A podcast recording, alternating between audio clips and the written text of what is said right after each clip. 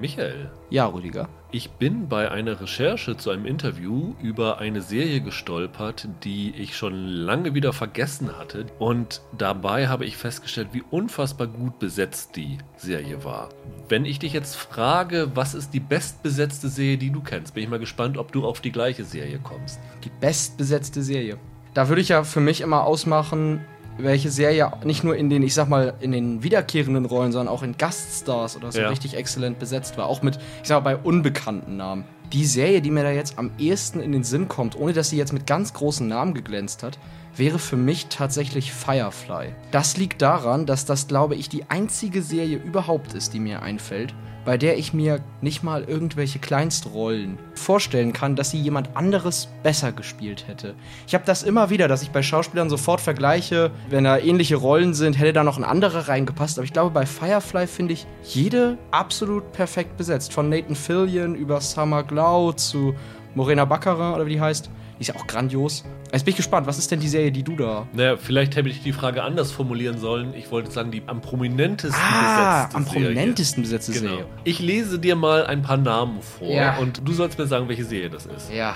Gene Kelly, James Stewart, Johnny Cash, Peter O'Toole, Robert Mitchum, Patrick Swayze, Elizabeth Taylor, Forrest Whitaker, Kyle Chandler, Lloyd Bridges, Olivia de Havilland, Bryan Cranston, David Carradine, Kirstie Alley. Ich bin traurig, dass du nicht William Shatner gesagt hast. Dann hätte ich gedacht, dass wir, dass wir, die wären alle mal in irgendwelchen Twilight Ja, Zone-Iterationen aber der Witz ist, also was ich jetzt hier vorgelesen habe, sind nicht Gaststars, die mal in einer Folge vorbeigeschaut haben, sondern die schon irgendwie zum Maincast gehört haben. Da war auch Gene Kelly bei, dann kann es Ja. ja. auch nichts wie die Simpsons oder so Nee, sein. es- also die, die Liste ist irre, oder? Ja, keine Ahnung.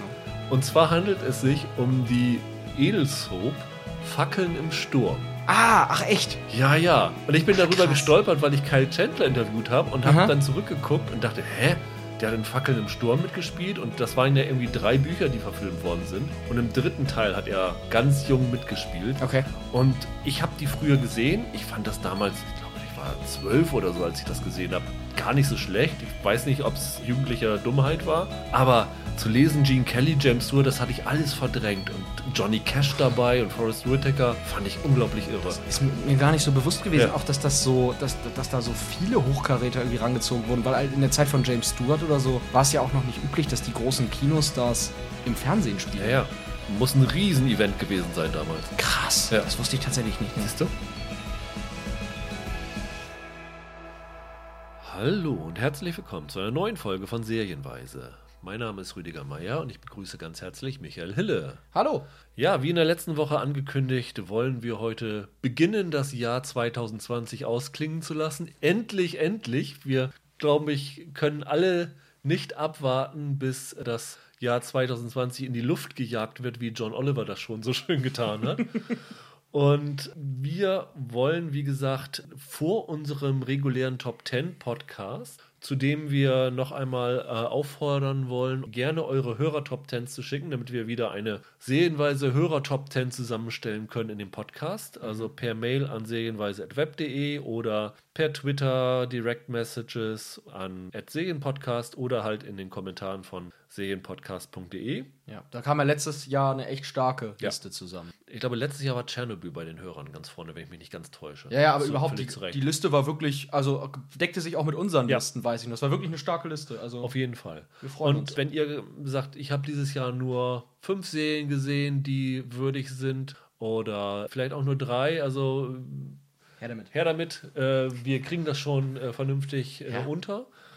Und ja, äh, freuen uns schon riesig drauf. Aber heute wollen wir ein wenig was anderes machen, was wir noch nie gemacht haben. Ähm, nämlich ja, so ein bisschen Awards vergeben. Also so, so ein Misch aus Emmys und Goldene Himbeere für so ein paar Sachen. Und damit ihr von diesen Listen, Listen sind es nicht, wir haben eigentlich immer nur zu jeder Kategorie ein, vielleicht Ja. zwei Namen Ja, genannt, ja. damit ihr davon nicht daraus schließen könnt, wie denn unsere Top 10 des Jahres unbedingt aussehen werden, haben wir hier auch ein bisschen andere Kriterien angelegt. Das heißt, bei den Top 10 sagen wir ja immer, es zählen alle Serien, die im Jahr 2020 in Deutschland gelaufen sind, so angelaufen sind, zum ersten Mal debütiert sind. Hier haben wir gesagt, wir nehmen alles, was im Jahr 2020 irgendwo ist. Also wenn jetzt eine Serie in Großbritannien oder in den USA gelaufen ist und bei uns Noch nicht. noch nicht dann konnten wir das hierfür auch mit reinnehmen, weil ehrlich gesagt, es war auch bei einigen Kategorien, die äh, bewusst ein bisschen lustig und absurd gemacht Ein bisschen sind. schwierig sonst. Ein bisschen schwierig wäre es sonst gewesen, genau. Aber wir konnten natürlich auch Sachen nehmen, die dieses Jahr erst in Deutschland gestartet sind. Die haben sich dann trotzdem wieder Genau, qualifiziert. genau. Also Also ist ein nicht, bunter Mix. nicht drüber wundern, also wir mixen ein bisschen zusammen. Wir wollen eigentlich nur so ein bisschen so einen etwas unterhaltsameren Jahresrückblick. Ja, und du hast da einige grandiose Kategorien, also hier Awards zusammengemixt. Und ich muss sagen, ähm, al- als ich diese Liste bekommen habe, was für Awards wieder vergeben, habe ich gedacht, ei, ei, ei. Und habe da echt, also lange mit mir gerungen. Das war echt, war echt cool. Also, Dann äh, lass uns doch mal loslegen. Also wir haben, ich glaube, ich habe 28 Kategorien 28 zusammengestellt. sind das, ja. Aber es wird trotzdem hoffentlich kein zwei Stunden Mammut-Podcast, sondern wir wollen ein bisschen flott und Ja. flugs und lustig durchgehen. Beginnen wollen wir mit Ja. der Sylvester Stallone Cliffhanger des Jahres. Der auch Ähm, einer sein darf, der nicht am Ende einer Staffel platziert ist. Genau, es muss auch, also es muss keiner sein, der jetzt noch nicht aufgelöst worden ist, sondern es kann einfach sein, ein Moment, wo eine Folge mit einem Ding aufgehört hat und du dachtest, jetzt kann ich nicht ins Bett gehen, ich muss die nächste Folge unbedingt sehen. Soll ich anfangen oder willst du? Fang du mal an. Jetzt erwischte mich kalt, weil ich mir nicht ganz sicher bin. Ich habe gestern versucht herauszufinden, welche Folge es ist. Ganz sicher bin ich mir nicht. Ich meine, es ist die vierte Folge. Und zwar geht es um Run. Ja, ja, die Vicky Jones Serie mit Meredith von- Weaver und ähm, Donald Donald. Gleason. Ja. Da haben wir schon mal drüber gesprochen. Das ist ja so eine Serie, die als quasi Rom-Com anfängt und irgendwann einen harten Genre-Twist hinlegt. Ja. Ich bin mir nicht mehr sicher, ob es Folge 3 oder 4 gewesen ist. Aber irgendwann endet eine dieser Folgen halt quasi mit diesem Wow-Moment, wo du dann denkst, okay, jetzt wechseln sie das Genre in eine ganz andere Richtung. Und äh, die Folge, das, der, das war so ein Twist, da habe ich mich so geärgert, weil ich weiß noch, ich habe das geguckt und ich hatte da, glaube ich, alle Folgen auch schon und habe das gesehen und dachte, so ein Mist. Ich habe leider keine Zeit, die nächste zu gucken.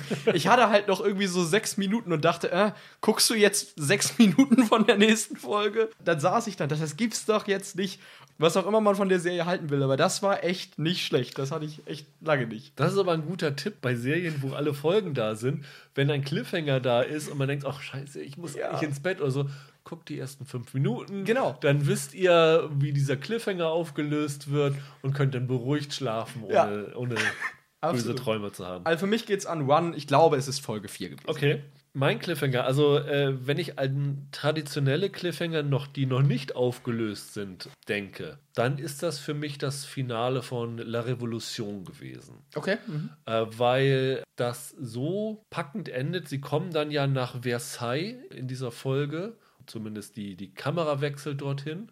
ja. Und wie erzähle ich spoilerfrei? Es wird erklärt, wie dieses blaue Blut, das die Adligen zu Zombies werden lässt, produziert wird oder wie es entstanden ist. Und A war es ein tolles Bild, also visuell ist diese Serie ja sowieso super gewesen. Aber das war so ein Ding, wo ich dachte, oh Kinders, ihr könnt mich doch jetzt hier nicht ein Jahr damit hängen lassen. Und äh, so wie Netflix im Moment mit seinen Serien umspringt, womöglich äh, stellen sie das Ding dann noch ein. Und ich weiß nicht, wie das jetzt äh, Oh ja, das, weitergeht. das wär's noch. Also das fand ich als so als Cliffhanger, der für so eine nächste Staffel aufbaut, sehr herausragend. Was Cliffhanger angeht, die aufgelöst worden sind, fand ich extrem clever. Die zweite Folge der zweiten Staffel von Homecoming. In dieser Folge ist ja die Hauptfigur, die ja ihr Gedächtnis verloren hat und äh, sozusagen ihrer eigenen Identität nachjagt und ähm, dann in dieses Geistinstitut kommt und glaubt, dass sie hier die Antwort findet. Dort wird sie ja auf, jedem, auf einmal von jemandem angesprochen. Das war echt eine coole Überraschung, die dann ja halt gleich danach in der dritten Folge dann, dann Ja, ja. wieder aufgeklärt worden ist. Aber so als Moment dachte ich, hm, das ist ziemlich klug geschrieben von euch. Das hat mir sehr, sehr gut gefallen. Der Ja. Rest der Staffel hat mir dann nicht so zugesagt. Genauso, wir haben letzte Woche über The Undoing gesagt, den Cliffhanger von der fünften Folge, wo die Mordwaffe gefunden wird. Die vorletzte Folge. Die ja. vorletzte ja. Folge. Fand ich auch extrem gut. Da Ja. ist zwar nichts draus gemacht worden, aber als Cliffhanger fand ich das Ja. sehr, sehr gut. Ja. Also, das sind so die Sachen, die mir in Erinnerung Ist geblieben ja sind. oft besser, einen guten Cliffhanger zu schreiben, als ihn dann aufzulösen. Ne? Ja, ja, das Ja, ist. also- ich meine, es gibt ja Serien, die arbeiten jede Folge mit einem äh, Cliffhanger. So zum Beispiel Dead to Me ist ja auch so ein Ding, ne? Fast in jeder Folge Ja. gewesen. Matryoshka war, ein, so ein, war auch so ein Teil. Genau. Ja. Dark zum Beispiel auch. Also Oh ja, Dark ja. hatte dieses Jahr auch wieder, ich glaube, in Folge 5 einen ziemlich Hm. äh, coolen Cliffhanger. Also es gab schon ein paar sehr, sehr schöne. Dann die zweite Kategorie würde ich einfach mal nennen, den I Don't Get It Award, wo wir verraten, welche gemeinhin gut besprochenen Serien wir, mit denen wir irgendwie nicht warm geworden sind. Ich weiß, dass du jetzt eine Serie nennen wirst, äh, für die ich dich jetzt ausschimpfen werde. Wie viele darf ich denn nennen? Ich mach mal nur eine. Okay. Weil das die ehrlichste ist. Äh, nach wie vor, ich habe keine Ahnung, was ihr alle an The Mandalorian findet. Es tut mir leid, aber das ist eine Serie, die jedes Western-Klischee, das es gibt, einmal durchnudelt. Aber du bist doch der Western-Liebhaber. ja, aber, aber doch nicht so, so langweilig in Stereotypen. Die Serie ist, ich weiß noch, diese erste Staffel, diese zweite Folge oder was das da ist, wo sein Schiff kaputt ist und er 30 Minuten braucht, um sein blödes Schiff zu reparieren. Das ist eine Videospielquest, das ist doch keine Handlung für eine Serienfolge. Das ist so langweilig, das Zeug. Und da kann Giancarlo Esposito noch so sehr seinen x-ten Bösewicht da raushauen. Das ist einfach langweilig. Dir, dir ist schon klar, dass alles, was du jetzt sagst, rausgeschnitten wird nachher in der fertigen Folge. Das ist, mir, das ist mir so egal. Ich habe sogar jetzt der zweiten Staffel noch eine Chance gegeben. aber die ist doch super. Aber spätestens nach dieser blöden Waterworld-Folge, die sie da gemacht haben, bin ich einfach raus. Das ist, das ist mir zu doof. Sorry. Du die letzte Folge mit Ahsoka Tano noch nicht gesehen? Doch, die habe ich gesehen. Mit, die habe ich, die hab ich mir jetzt angeguckt mit, mit der Rosario Dawson. ist ich, super. Ich finde sie nicht nur mies besetzt. Ich finde diesen Trick, dass sie jetzt vom Western da zum Eastern gehen in der Folge, so platt. Also, das ist echt nicht meine Serie. Sorry. Warte mal, jetzt, jetzt muss ich überlegen, wie ich dich am besten verletzen kann. Mit welcher Serie. Also bei mir ist es Yellowstone. Na, du musst schon ehrlich sein. Ja, jetzt. komm, also- ich habe mich auch geoutet. Was so, ich sag mal, prestigeträchtige Serien angeht, also um in die Kerbe zu schlagen, in die du reinschlägst, wäre es bei mir The Boys. Bei mir auch. Mag ich auch nicht.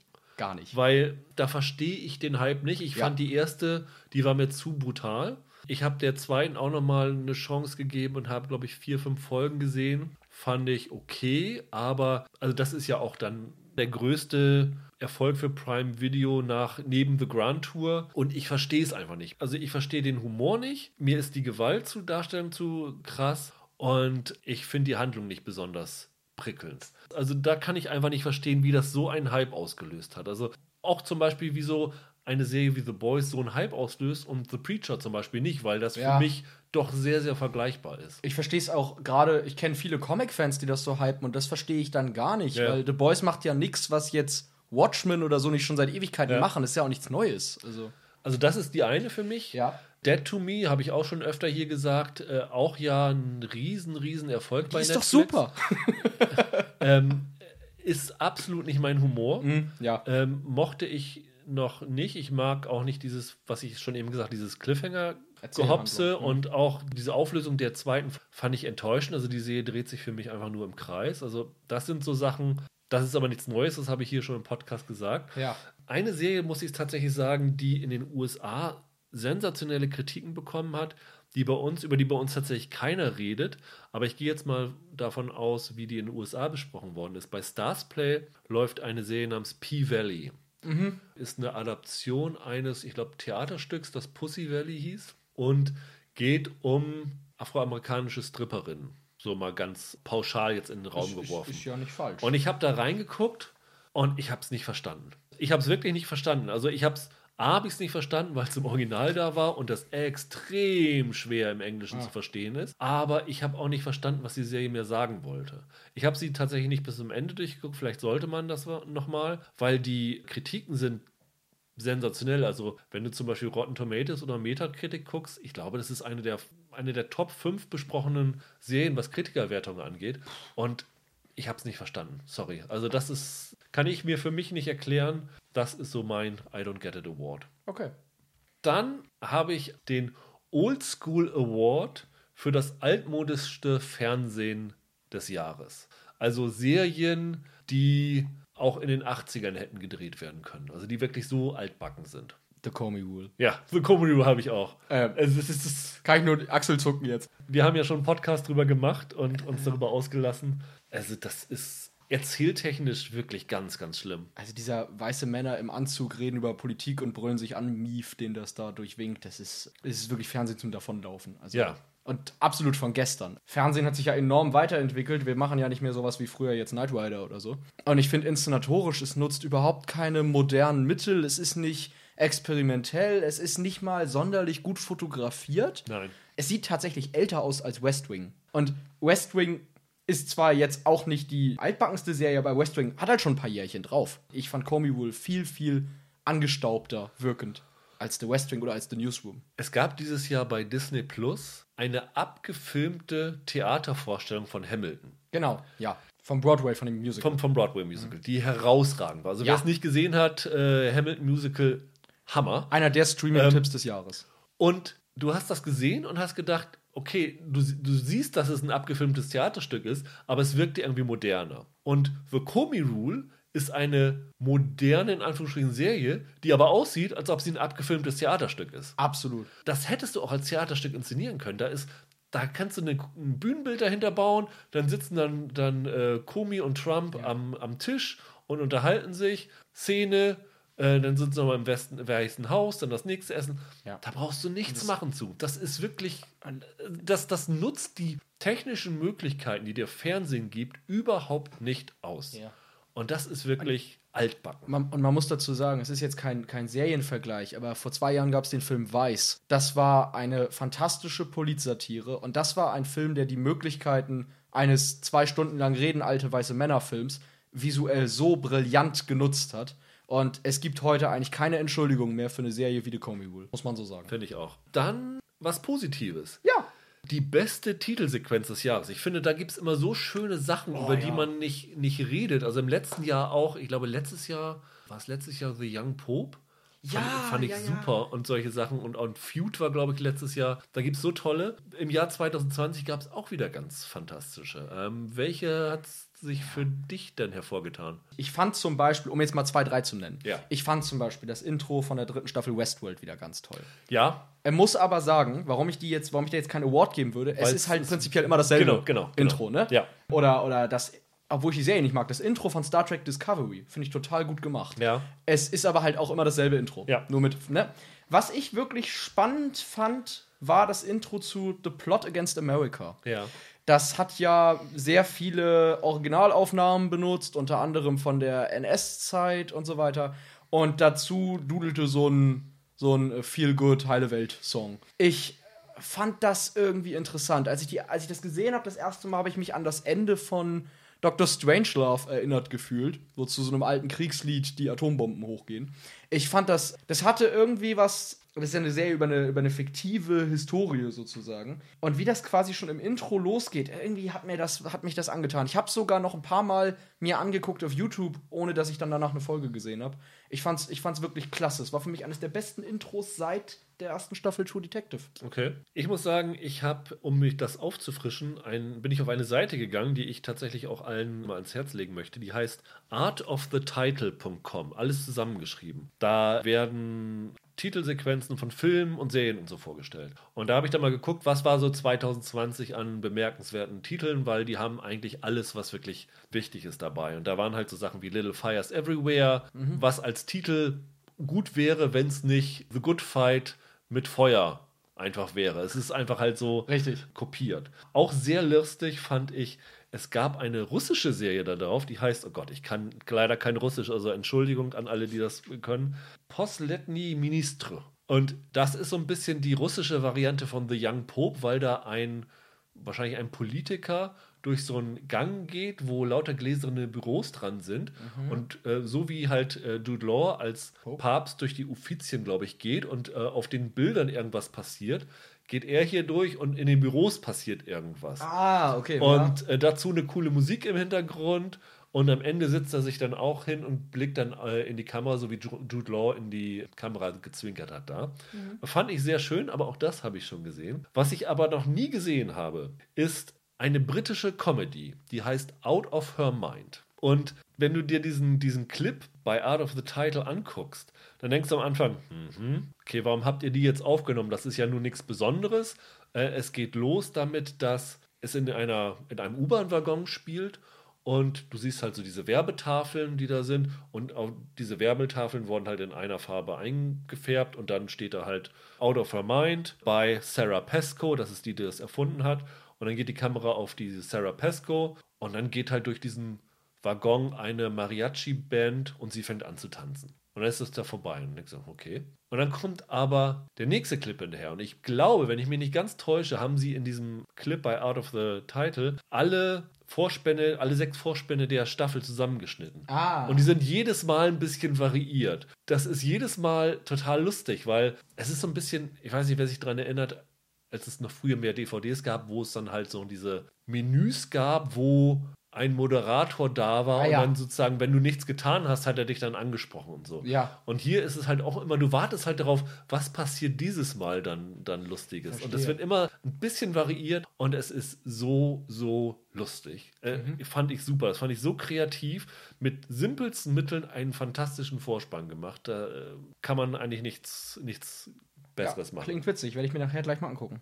Dann äh, würde ich tatsächlich gleich mal zwei Sachen zusammenfügen, nämlich die ärgerlichste Serieneinstellung des Jahres und die überfälligste Serieneinstellung des Jahres. Fangen wir mit der ärgerlichsten an. Welche hat dich am meisten aufgeregt? Ich glaube, das hatten wir sogar mal als Cold Open Frage schon, ne? Wir hatten es mal als Cold Open Frage und ich bin immer noch sauer. Ja. Was hat sich Netflix dabei gedacht, Glow einzustellen? Ja. Da könnte ich immer noch jemanden für anbrüllen. Was, was sollte das? Das war wahrscheinlich so ziemlich meine Mitlieblings-Netflix-Serie. Auch wenn die ein kleines bisschen schwächer war als die ganz, ganz tolle zweite Staffel. Aber das war so eine kreative, wirklich lustige und sehr, sehr ambitionierte Serie in ihrer Machart.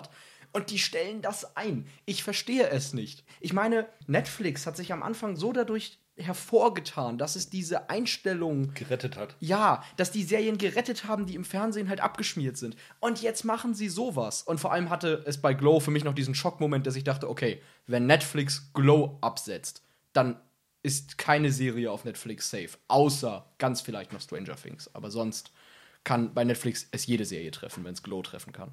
Ja, und vor allen Dingen der Fakt, dass sie die Serie eigentlich ja schon verlängert hatten und in dem Fall ja sogar angefangen haben zu, drehen, drehen. ist ja auch ein Ding, wo du dir denkst, Ah. irgendwie muss die Serie ja wirtschaftlich noch funktioniert haben, weil ihr habt es ja eigentlich schon einmal verlängert. Also es muss ja, Ja. irgendwie eine Rechtfertigung dafür gegeben Da haben. ist ja Und- jetzt dann auch schon zu Geld sagen, in den Sand gesetzt. Und zu sagen wegen Corona, weil die Leute ja beim Wrestling zu engen Körperkontakt haben, äh, finde ich fadenscheinig. Ja, das ist Quatsch. Bei mir ist es genauso. Also ich will jetzt nicht wieder wie in der Code oben über äh, die Einstellung von I am not äh, okay with this ranten. Aber die Serie Stumptown mit Kobe Oh ja. Smulders war ja auch verlängert worden und ist dann eingestellt worden. Und in dem Fall ist das ja sogar eine klassische Fernsehserie, die verlängert worden ist. Und es gibt ja keine besonders vielen guten klassischen Fernsehserien mehr. Und Stumptown ist, glaube ich, die einzige Serie, die im letzten Jahr gestartet ist, wo ich sagen würde, die würde ich weiter verfolgen, was so normale Fernsehserien angeht.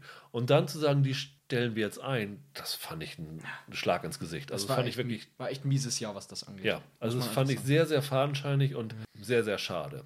Welche Serieneinstellung war denn die überfälligste? Oh, da setzt man sich voll in die Nesseln. Ich mach's mir mal bequem und sag, weil es irgendwie zehn Jahre überfällig war, äh, Criminal Minds ist ja jetzt mal zu Ende. So. Ja. Nach 15 Staffeln, nach 15 Jahren. Und ich habe mit Criminal Minds ja so eine Geschichte. Ich habe das ja irgendwann mal angefangen, so auf meiner David Fincher-Zeit, weil das auch so ein bisschen Seven die Serie ist. Und fand diese ersten ein, zwei Staffeln, wo der Mandy Patinkin dabei ist, ja noch ganz super. Und dann wurde es mir irgendwann zu sehr Folterporno. Ja. Es war irgendwann Ja, ja. eine Serie, die sich gefallen hat Deswegen darin. Petinkin ja auch selber ausgestiegen ist. Genau, immer schlimmere Gewaltverbrechen zu zeigen und sich immer abstrusere Wege einfallen zu lassen, wie man Leute nicht nur ermorden, sondern auch vorher oder hinterher noch zurichten kann. Und jetzt war mal gut. Ich habe es auch nicht bis zum Ende verfolgt, habe aber dann das Ende geguckt und langte dann jetzt auch mal. Wirklich. Ja. Ich nehme eine, die nicht so lange gelaufen ist, obwohl Criminal Mind durchaus berechtigt ist.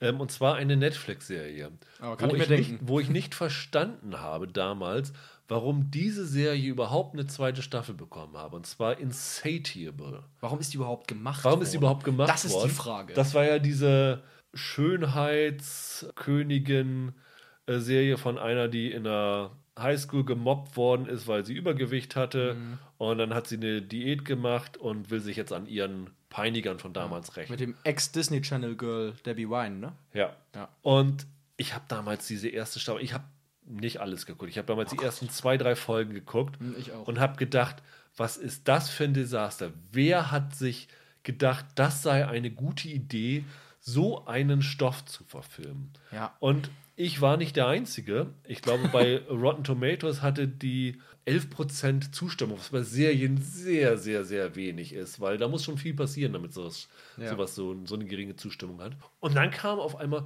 ja, wir machen eine zweite Staffel. Da hat keiner nachgeschrien. Meine Vermutung ist, dass sie schon vorab diese Serie, was sie oft gemacht haben, auf zwei Staffeln angelegt hatten und dann hieß es, wir verlängern sie einfach. Aber da hat man sich wirklich an den Kopf geschlagen, dass sie überhaupt auf die Idee gekommen sind, diese Serie, die wirklich von allen Seiten böse gebasht worden ist, Ja. äh, zu verlängern. Und jetzt haben sie dann nach der zweiten noch gesagt, das ist gut damit. Ja, das war Body-Shaming pur. Und Ja. auch in einer Zeit, in der Self-Love immer mehr wichtiger wird, äh, ist es eigentlich lächerlich, dass, dass Leute das geschrieben haben und dass Leute gesagt haben, ja, dafür kriegt ihr Geld, das Ja. zu produzieren. Also Das es ist eine Frechheit. Ist, ist eine Frechheit und ich freue mich selten über das Einstellen von Serien, weil ich weiß, dass es eigentlich für jede Serie fast jemanden gibt, der daran hängt und der dann äh, Mhm. traurig ist, wenn sie eingestellt wird. Aber äh, bei dieser Serie hat sich mein äh, Mitleid in Grenzen gehalten. Um in diesem Thema zu bleiben, was war denn die unfassbarste Verlängerung einer Serie dieses Jahres? Also wo du gedacht hast, wie könnt, also das, diesen Effekt, den ich bei Insatiable nach der ersten Staffel hatte, wo ich dachte, oh, ihr könnt doch jetzt hier keine zweite Staffel machen. Ja, jetzt schmälerst du mit diesem Aufbau meine Award, weil ganz so schlimm wie da ist es jetzt natürlich nicht. Aber ich kann immer noch nicht ganz verstehen, warum es überhaupt mehr als eine Staffel davon gibt. Das Boot. Okay. Warum? Ich, ich verstehe es gar nicht. Äh, Ich kenne natürlich den, den alten Kram. Meinst, meinst du, das müsste die Boote dann heißen? Das wäre wenigstens konsequent. Nee, aber jetzt mal im Ernst. Also, ich kenne natürlich diesen alten Bums da, aber diese neue Serie, die ist doch einfach unglaublich dröge. Das ist doch extrem langweilig. Warum? Die kriegt ja jetzt eine dritte Staffel, ist es doch jetzt sogar schon. Ja. Warum? Also, jetzt mal im Ernst, vielleicht kannst du es mir erklären, aber was ist der Appeal an dieser Serie? Was ist der Reiz daran? Die Figuren sind alle unfassbar flach. Die Schauwerte finde ich jetzt ehrlich gesagt auch nicht so beeindruckend, dass ich davon noch eine Staffel brauche. Und ich check nicht, wie man aus diesem Material jetzt noch eine Staffel machen will. Ich habe die zweite versucht, aber ich habe aufgegeben. Weil das, nee, also wirklich nicht. Also der Grund, warum es das gibt, kann ich dir ziemlich genau sagen, weil ich glaube, diese Serie hat ziemlich gute Auslandsverkäufe, weil sie halt mit diesem Titel das Boot um sich schlagen kann, das äh, Peterson zu einem Weltphänomen damals gemacht hat. Zu Recht auch, das Und war auch gut. Deswegen verkauft sich die natürlich leichter als, ich sag mal, Hausen oder sowas Mhm. in, im Ausland. Ja, natürlich. Äh, von daher sind wahrscheinlich die äh, Kosten schon dann raus und vielleicht äh, machen sie sogar noch Geld damit. Und es gibt immer noch einige Kritikerstimmen auch in Deutschland, die diese Serie gut finden. Ich persönlich gehöre nicht dazu, aber von daher, ich kann noch verstehen, warum das Boot verlängert wird. Aber ich kann nicht verstehen, wie man Barbaren eine zweite Staffel geben kann. Es, äh, Das kann ich sehr wohl verstehen.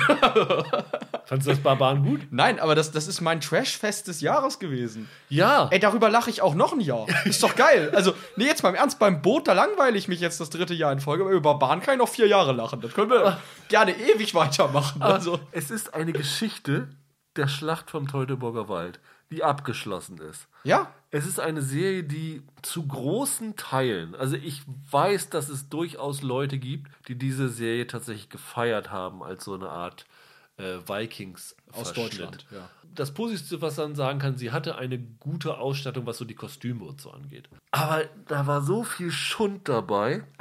Und Netflix hätte mit Anstand da rausgehen können, indem sie sagen, wir haben die Schlacht vom Teutoburger Wald verfilmt und die ist damit zu Ende. Ich meine, sie haben bis heute offiziell nicht Dogs of Berlin eingestellt. Das muss man auch sagen. jetzt machst du mir Angst. Bleib mal bei Barbaren.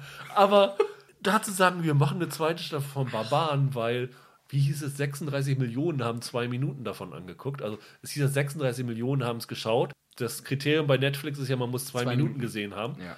Wenn ich nicht die Serie hätte beruflich sehen müssen, hätte ich mir auch zwei Minuten angeguckt, weil ich war echt gespannt darauf. Also Mhm. ich glaube, sie war sogar auf meiner äh, Highlight-Liste des Jahres. Oh, das drauf. kann sein. Ich habe mir da echt viel von erhofft, aber nach drei Minuten wusste ich, nee, sorry, das war nix. Diese Negativität hier. Ich meine, ganz ehrlich, der, der Serie würde ich sofort einen Comedy Award verleihen. Ich fand das so witzig. Da war so viel gutes Zeug dabei. Das ist unfassbar. Ähm, nee, also gern, Netflix, falls ihr hier zuhört, ne, es gibt hier Leute, die wollen darüber lachen. Macht gerne weiter damit. Aber langweilen will ich mich nicht. Weg mit dem Also, Boot. Ganz, äh, ganz, ganz, ganz schlimm. Dann haben wir, oh ja, das ist schön. Welche Serie hatte denn die meisten Stereotypen in diesem Jahr? Oh, das ist ganz einfach. Deutscher. Gut, okay, ja. Ähm, Punkt. Ich würde sagen, den Award vergeben wir. Nächste Kategorie bitte. Nee, im Ernst, das war. Oh, oh mein Gott, war das eine Katastrophe, die Serie. Das, diese, das war ja so eine, ähm, die, eine SPD-Familie wohnt neben einer AfD-Familie. Ja. Das ungefähr war es ja als Ja. Serie. Und alter Schwede, ich habe noch nie so viel deutsche Spießigkeit und Piefigkeit in, in, in was waren das, vier Folgen, sechs Folgen? Ich weiß es nicht. Ich glaube, ich habe viel gesehen. Also, Das, das, das war für mich das Schlimmste, was ich dieses. Also, ich meine, Comey Rule habe ich ja viel Schlimmes drüber. Ah, Deutscher war das Schlimmste, was ich mir dieses Jahr angesehen habe. Das war wahrscheinlich das Schlimmste, was ich je gesehen habe als Serie. Das war so furchtbar. Das war ein ziemliches Oh. Desaster, ja, das stimmt. Aber, Gott, ich kann nicht fassen, dass ich jetzt hier mich für, für Deutsche einsetze, aber äh, ist es nicht so, dass diese Stereotypen gewollt waren? Also es ist so ein du, bisschen, du hast ja gefragt nach, du hast Ja. ja. gefragt nach den meisten, nicht nach nicht, nicht ob gewollt oder ungewollt.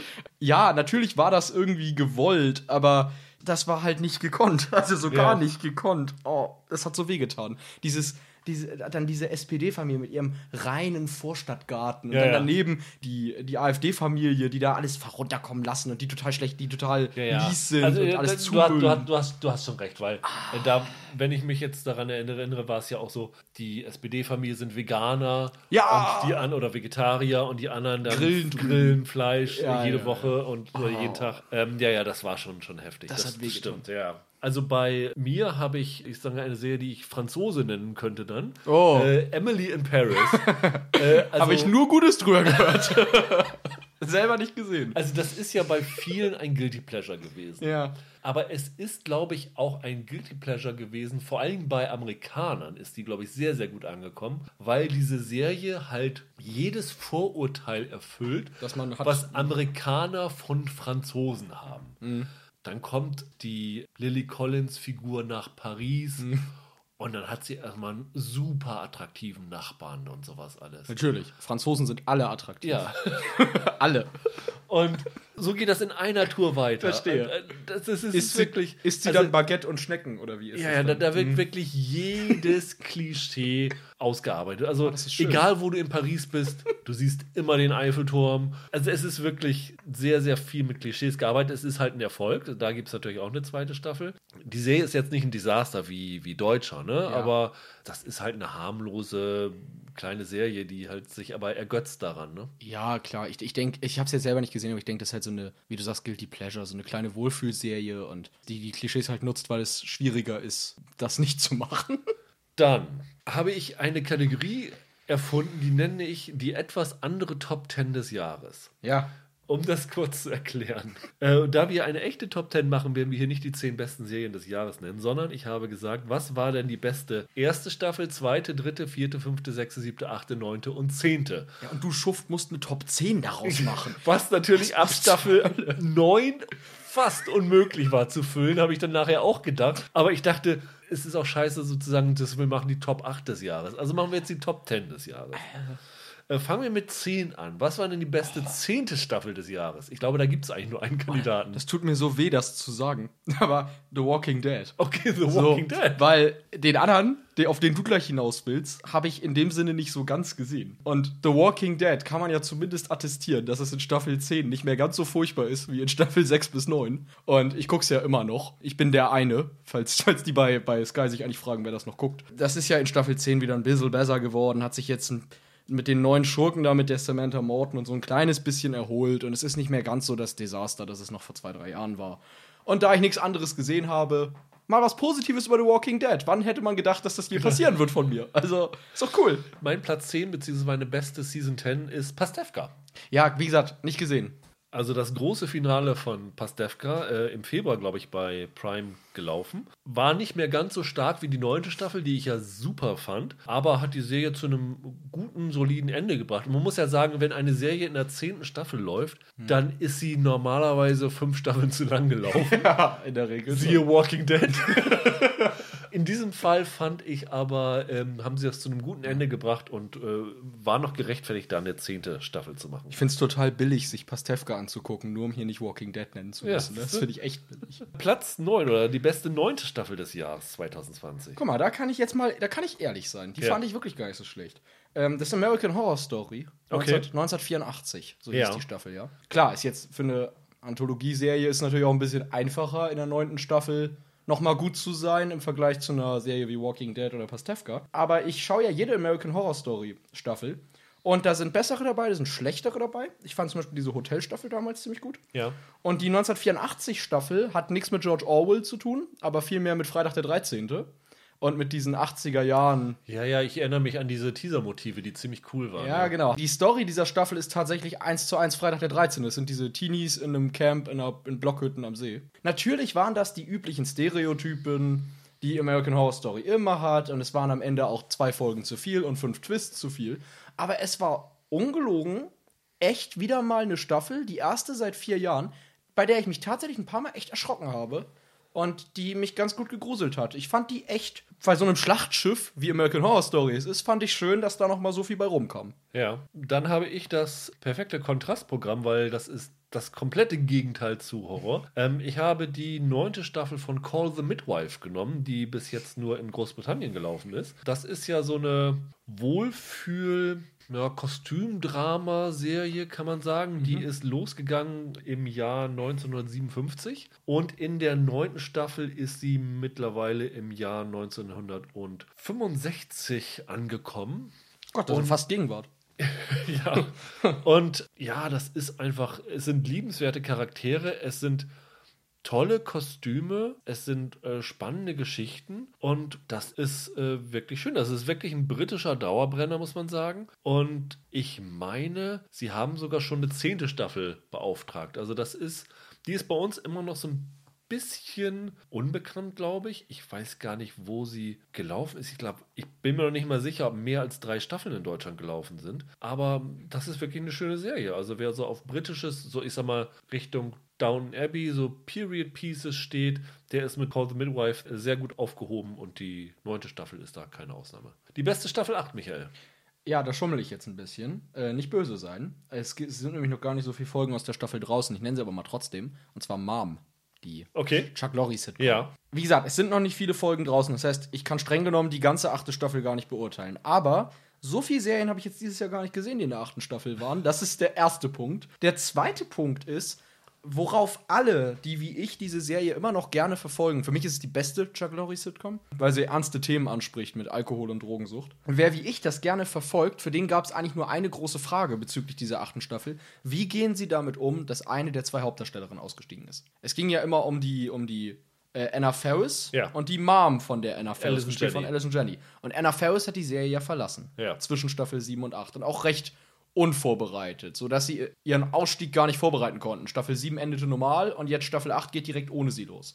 Und das haben sie in den ersten zwei Folgen, ich meine, wer Chuck Lorres Sachen kennt da, den Ausstieg von Charlie Sheen in Two and a Half Men ist ja, das ist ja grandios vergeigt worden damals. Das haben sie in Mom dermaßen würdig und simpel über die Bühne gebracht. Ich war echt erstaunt. Es, es ergab Sinn, es war in Ordnung geschrieben und natürlich ist es aus der Not geboren und man merkt es, aber das war absolut in Ordnung und weiterhin sehr, sehr witzig, trotz des Verlusts von Anna Ferris. Und da muss ich sagen, ähm, das hat mir ein bisschen imponiert. Deswegen nenne ich Mom, obwohl ich erst fünf Folgen aus der Staffel Ja. kenne. Ähm, ich habe Homeland, die, Ah ja, die geht auch. dieses Jahr zu Ende gegangen Natürlich. ist. Bei Homeland ist es ja so ein bisschen wie bei 24. Es ging mal bergauf, dann ging es wieder ganz tief bergab, dann hat es sich wieder gefangen, dann ging es wieder noch tiefer bergab und es, es dröppelte so vor sich hin. Aber mit der achten und letzten Staffel hat die Serie tatsächlich ein gutes, überraschend gutes Ende gefunden. Ähm, Kann ich ja noch mal weitergucken. Super spannend, schlüssig beendet. Also für ein Finale, für eine Serie, wo man eigentlich hätte schon dreimal aussteigen können, müssen, ähm, haben sie das gut zu Ende gebracht. Interessant. Ja. Staffel 7, die beste Staffel 7. Ja, äh, die beste Staffel 7 ist bei mir eine, von der ich ja nicht gedacht hätte, dass es sie überhaupt noch geben wird, weil die Serie längst zu Ende war. Auf Disney Plus gab es nämlich noch eine Bonus siebte Staffel von Star Wars The Clone Wars. Ja, Die finale Season, sechs Jahre nachdem das ja eigentlich schon geendet ist, hat Disney das nochmal um zwölf Folgen verlängert. Und äh, ich oute mich hier jetzt mal. Ich habe ja schon erzählt, Mandalorian, äh, ich verstehe keinen von euch. The Clone Wars ist teilweise echt super. Das fängt fürchterlich an. Es gab diesen Animationsfilm, der auch The Clone Wars hieß. Der ist jenseits von Gut und Böse. Und die ersten paar Folgen sind halt Star Wars für Kleinkinder. Ne? Mit einem lustig rumspringenden Yoda, der sich, der rumhüpft, als wäre er ein Frosch auf LSD. Und, und äh, diesen ganzen anderen Jedi-Figuren da. Aber in den späteren Staffeln hat die doch ernste Themen angesprochen. Da ging es dann um den Krieg gegen die Separatisten, da ging es um Handelskonflikte, da ging es um diese Mandalorianer übrigens, spielt auch auf Mandalore, gerade in der letzten Staffel nochmal. Und die Ashoka ist so ziemlich meine Lieblingsfigur im Star Wars-Universum geworden. Und die letzte Staffel hat nochmal Darth Maul zurückgebracht, diesen coolen Typ mit dem Doppellichtschwert. Und hat dann ja auch den, den großen Konflikt aus der Prequel-Trilogie, die Order 66, zurückgebracht, mhm. bei der ja die Jedi ausgelöscht wurden. Und das war für eine Kinderserie erstaunlich ernst und gut. Und mir hat das sehr gut gefallen. Es war die beste Staffel der Serie. Ja, habe ich schon von vielen Seiten gehört. Ja. Ich habe eine Serie, die ich gerne auch zum Anlass nehmen würde, um einmal Netflix zu rügen, dass sie verdammt nochmal endlich die sechste Staffel bringen sollen. Nämlich die siebte Staffel von Brooklyn 99. Vielleicht ja. die im Moment beste Sitcom, die noch in den USA aktiv ist. Ob sie noch länger aktiv sein wird, ist noch die Frage, weil sie sich ja nach Black Lives Matter und Polizeigewalt tatsächlich die Dreharbeiten eingestellt haben und dann begonnen haben, sozusagen die Serie nochmal konzeptionell komplett zu überdenken. Aber es ist die originellste, kreativste Serie seit Jahren von Mike Schur, den ich ja sowieso ähm, mhm. vergöttere. Und auch die siebte Staffel hat sogar hier J.K. Simmons, den wir beide schätzen, hat sogar einen Gastauftritt da gehabt. 13 Folgen diesmal ja nur, aber ganz, ganz fantastische Comedy, die ihr hohes Humorlevel ähm, immer noch gehalten hat. Ja, wäre für mich auch gleich direkt hinter Clone Wars. Ja. Staffel 6. Wieder geschummelt, aber diesmal einfach nur aus Trotz, egal was irgendwer sagt, denn die sechste Staffel ist streng genommen 2019 gestartet. Sie war aber auf zwei Teile ausgesplittet. Also ist das meine beste Staffel 6b. Die kam nämlich im Januar. Bojack Horseman. Okay. Ja, wie gesagt, ist ein bisschen geschummelt, aber es ist und bleibt für mich eine der fünf besten Serien der letzten zehn Jahre. Sie ist unfassbar traurig und schlau geschrieben. Sie hat Figuren, die mir extrem ans Herz gewachsen sind, weshalb ich sie eventuell nachher spontan nochmal erwähnen werde. Und die letzten Folgen waren so unglaublich traurig und das Ende war für mich das bislang doch, komm, ich mach den Superlativ mal. Das Finale war für mich das beste Serienende bisher überhaupt von einer Serie. Okay. Muss ich sagen. Bojack Horseman endet ja immer im Abspann mit diesem Song Back in the 90s, I was in a very famous TV show. So ein lustiges Jingle quasi. Und es ist krass, dass durch die Ereignisse in der letzten Staffel dieses Jingle jede Unschuld verloren hat und in seiner Originalform nur noch unglaublich verstörend für mich klingt. Ich habe als beste sechste Staffel eine Krimiserie, die ich lange Zeit gar nicht gesehen habe, bis oh. irgendwann der gute Holger gesagt hat, die ist ganz, ganz fantastisch. Und dann bin ich, glaube ich, in die vierte Staffel eingestiegen und fand die sehr gut, nämlich Bosch. Ah ja. Ist ja jetzt die siebte Staffel, die letzte ist ja schon angekündigt, aber die sechste war wieder ganz, ganz fantastisch. Titus Welliver als dieser Los Angeles äh, Hardboiled Detective, jede Staffel großartig, also da hätten sie sich keine bessere Besetzung für ähm, ausdenken können. Und ja, also die Serie hat genau den richtigen Mix. Einerseits so ein altmodischer, traditioneller Krimi zu sein, andererseits aber auch modern erzählt zu sein. Und allein diese Szenen, wenn er da in seiner Wohnung ist, die das hast du ja bei Serien immer, wo man denkt, wie kannst du mit deinem Beruf diese Wohnung äh, sich leisten? Ja, Natürlich ja. wird das irgendwie gerechtfertigt, aber die Wohnung muss Millionen wert sein mit diesem Blick über Los Angeles oben rüber mit dieser großen Glasfront, das ist so fantastisch. Also da könnte ich mir auch, das könnte ich mir auch so als Bildschirmhintergrund dauerhaft auf dem Fernseher machen. Aber auch die Fälle sind echt spannend, echt gut inszeniert und es sind extrem gute Adaptionen der Krimi-Vorlagen von Michael Connolly. Hätte man nicht gedacht, dass es möglich ist, so gute Krimi-Adaptionen zu machen. Also fand ich ganz fantastisch. Die beste Staffel 5. Schwierig, weil ich keine Staffel 5 dieses Jahr wirklich richtig gut fand. Ja. Ich hoffe noch ein bisschen auf die Expense. Habe ich noch nicht gesehen, da hoffe ich noch ein bisschen. Von Mitte drauf. Dezember, ja. Wäre gut möglich, dass die hier landen würde, hätte ich sie gesehen, weil ich großer Fan bin. Ich nenne jetzt mal, obwohl die Staffel auch hier noch nicht abgeschlossen ist, This Is Us, weil ich es nach wie vor verfolge. Allerdings in Staffel 4 teilweise mit einem schnellen Vorlauf äh, zwischendurch, weil es dann doch Folgen gab, die mir zu sehr dahin geplätschert sind. Ja. Und ähm, die ersten Folgen der fünften Staffel waren sehr, ja, wie sage ich das jetzt? Das ist Ass ist ja eine Serie, die sehr sentimental werden kann. Und ich finde, in der fünften Staffel ist es wieder etwas ehrlicher rührend als in der vierten Staffel, wo es mir teilweise zu kitschig wurde. Ja. Und äh, ja, ein bisschen, muss ich sagen, aus Mangel an Alternativen. Also, so ganz ehrlich ist es halt nicht, aber ich habe nichts anderes leider. Das ist nämlich auch mein White Spot, weil ich habe nicht nur keine gute fünfte Staffel, Ich habe überhaupt keine fünfte Staffel, die ich dieses Jahr gesehen habe. Ja, grandios. Und nur um dich zu ärgern, sage ich, die beste fünfte Staffel des Jahres ist Better Call Saul.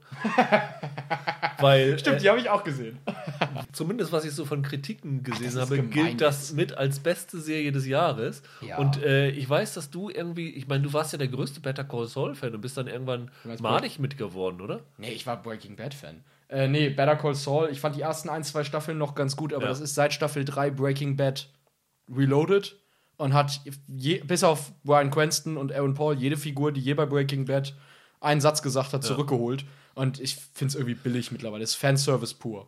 Also ich glaube hier der Allgemeinheit im Internet mehr als dir und sage, Better Call Saul Staffel 5 war die beste Season 5 des Jahres. Ja, guck du erstmal Breaking Bad, bevor du hier so kommst. Die beste Staffel 4 des Jahres. Ja, Das, da, das ist jetzt mal, jetzt kommt ein Knaller. Rick und Morty. So, das sag jetzt, jetzt, das sage ich jetzt mal.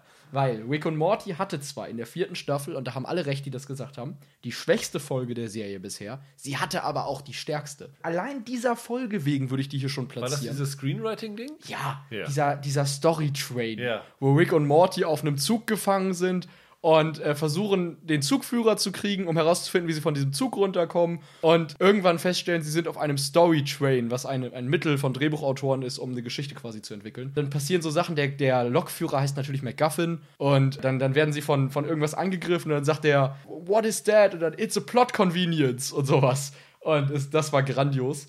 Und äh, Rick und Morty hatte einfach wieder einige Folgen, die dermaßen gut waren. Es gab eine, da sind sie in so einem Säuretank und denken über ihr Leben nach. Die Folge war so emotional und das in so einer Ulk-Serie wie Rick und Morty. Das ist einfach ganz große Erzählkunst, diese Sendung. Ich habe The Good Place. Das Hab ich mir gedacht. Finale mit der vierten Staffel ist die Serie ja zu Ende gegangen. Äh, nach den ersten zwei Folgen hätte ich nicht gedacht, dass ich sie als beste vierte Staffel des Jahres bezeichnen würde, weil die Serie durch ihre extrem schnellen, ständigen Wechsel ja immer so mal so Punkte hatte, wo sie äh, brauchte, um in Gang zu kommen.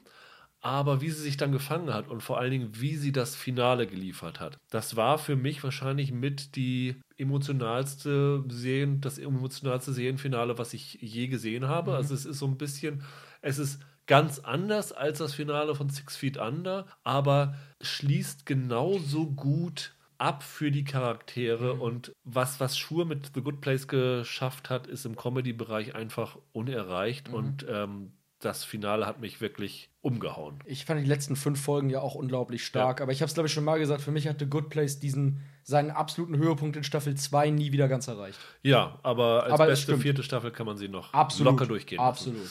Beste dritte Staffel. Ja, jetzt wird's echt hart. Okay, ich nehme als Staffel 3, weil wir ja gesagt haben, USA gilt auch Yellowstone. Okay. Ist ja eine sichere Bank. Ich will jetzt nichts wieder, ich will jetzt mich nicht groß wiederholen. Einfach nochmal für alle, die den Podcast letzte Woche nicht gehört haben. Für mich ist das, was das Writing angeht, wahrscheinlich die Serie, die aktuell am meisten äh, zu klassischen Erzählkonstellationen und gerade auch zu so den Gründungsmythen der USA zu sagen hat. Ich finde, es ist schauspielerisch eine der besten Serien, die aktuell läuft. Und ansonsten hört einfach den Podcast von letzter Woche. Das ist für mich ein, ein Meisterwerk mit Ansage. Also wer Michael eine Freude machen will, zu Weihnachten einen Cowboy-Hut schenken.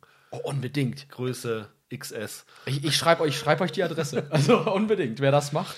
Ich habe komischerweise, irgendwie bin ich hier bei Finals, bei diesen besten. Das Finale Ja, von Dark okay, fand ja. ich äh, fantastisch. Alleine schon, weil ich nicht gedacht habe, dass man Dark auch nur ansatzweise irgendwie Beenden halbwegs landen könnte.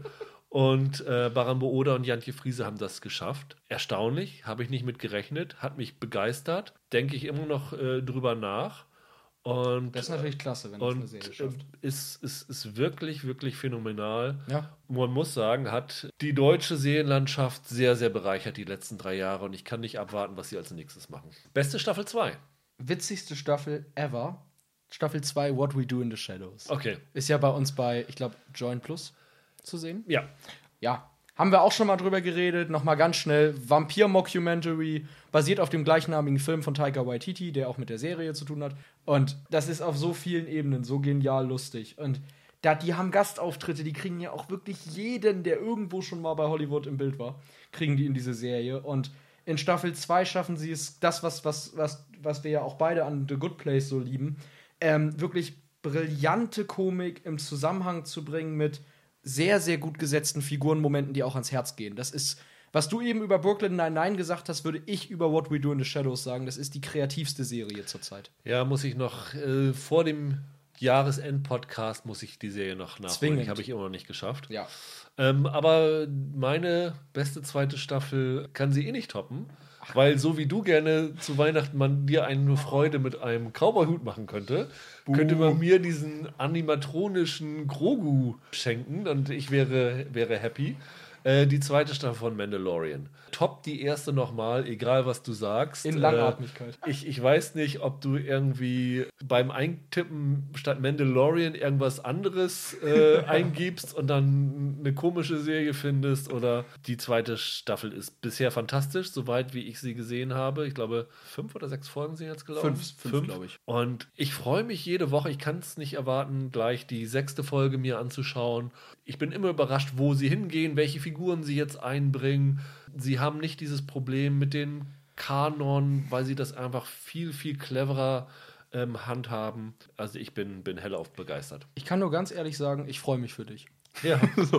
Die beste erste Staffel oder Ja. die beste Miniserie vielleicht auch. Ja, wir greifen jetzt ja viel zu sehr in den, in den Jahresrückblick vor, den wir noch machen, aber für mich zu 100% Lovecraft Country. Okay.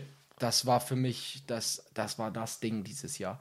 Natürlich auch, weil es thematisch jetzt auch so gut in dieses Jahr gepasst hat. Black Lives Matter, das ist ja ein Riesenthema in der Serie. Aber auch, weil ich dieses Jahr zum Beispiel zum ersten Mal so richtig Literatur von H.P. Lovecraft gelesen habe.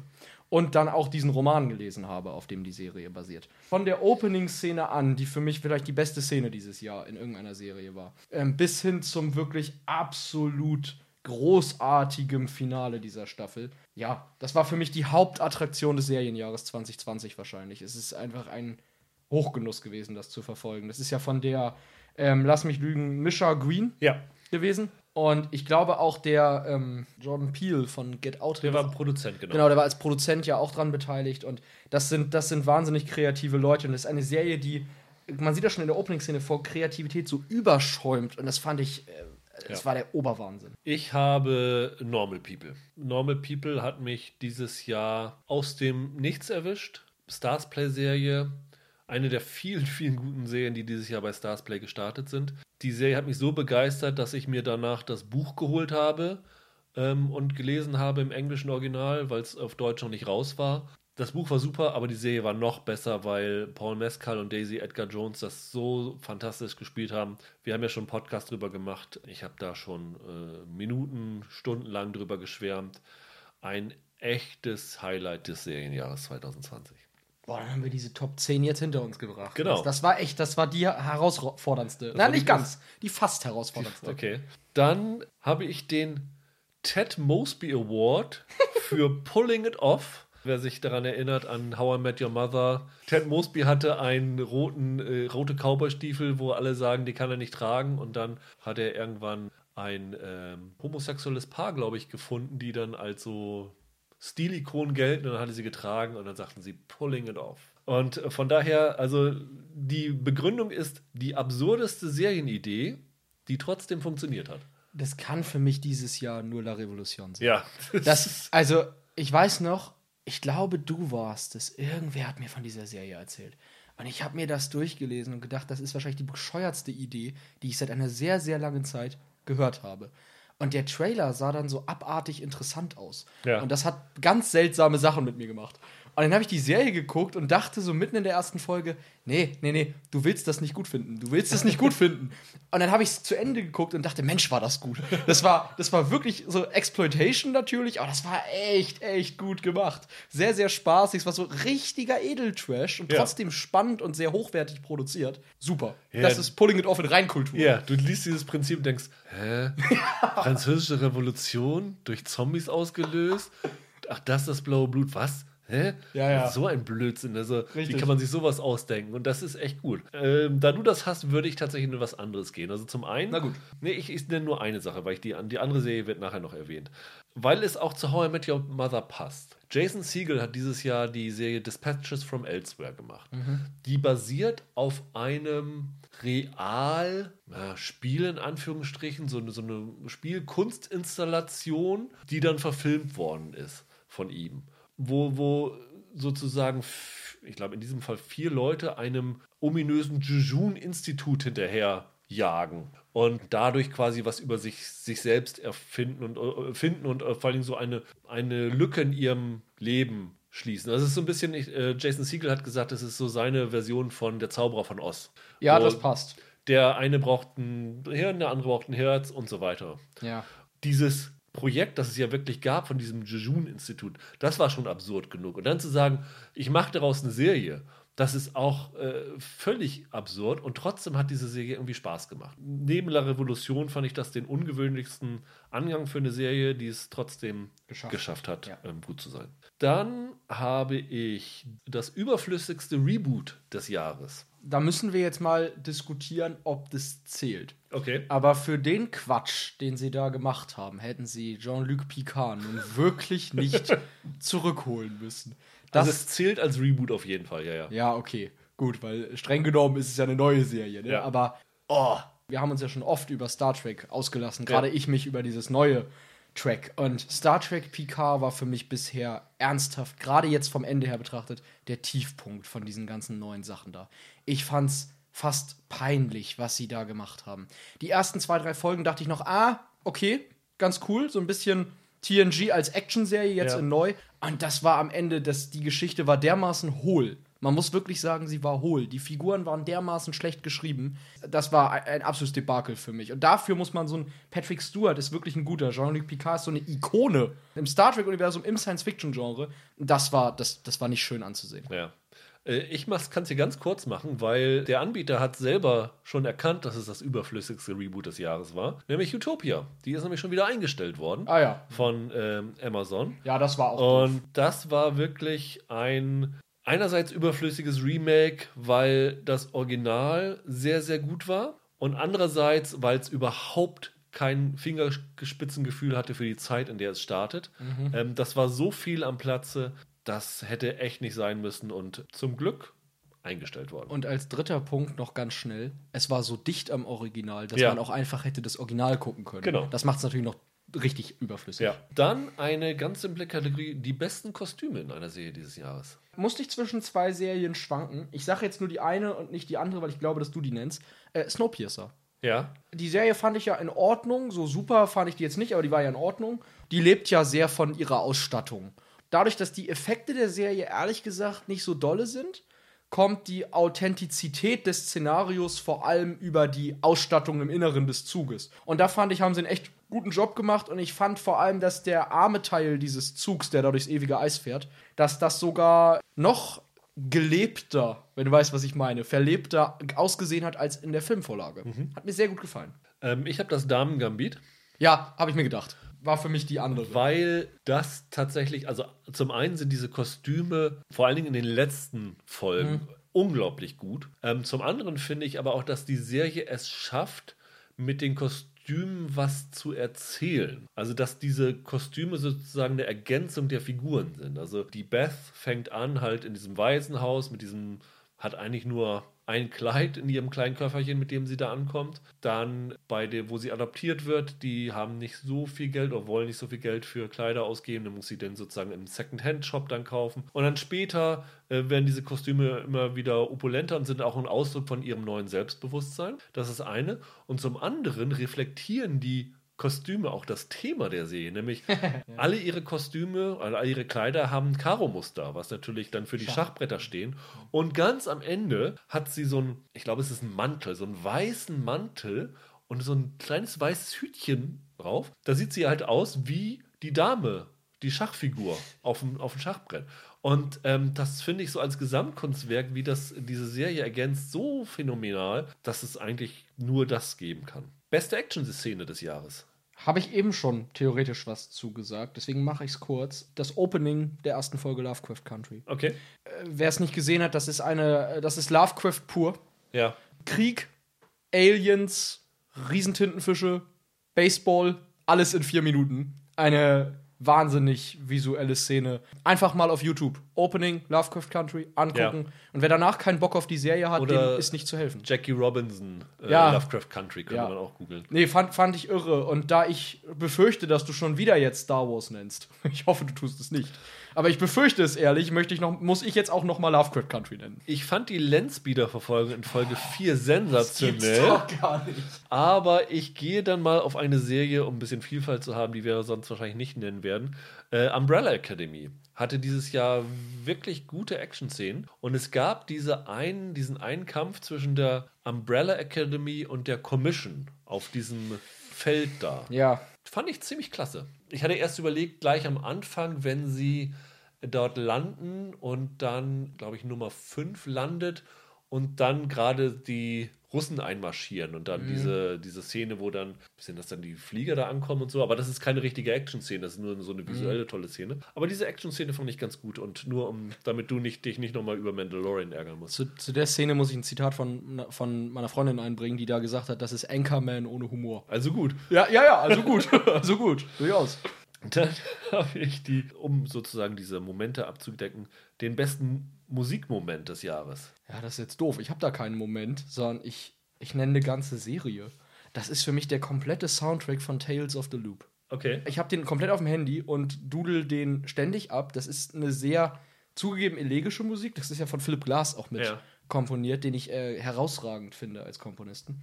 Und das war ja eine extrem langsame Serie und das ist auch ein sehr langsamer Soundtrack, aber die, ich habe das mal ausprobiert und ich mochte die Serie ja sehr. Wenn du die Serie ohne ihre Musik guckst, funktioniert sie überhaupt nicht.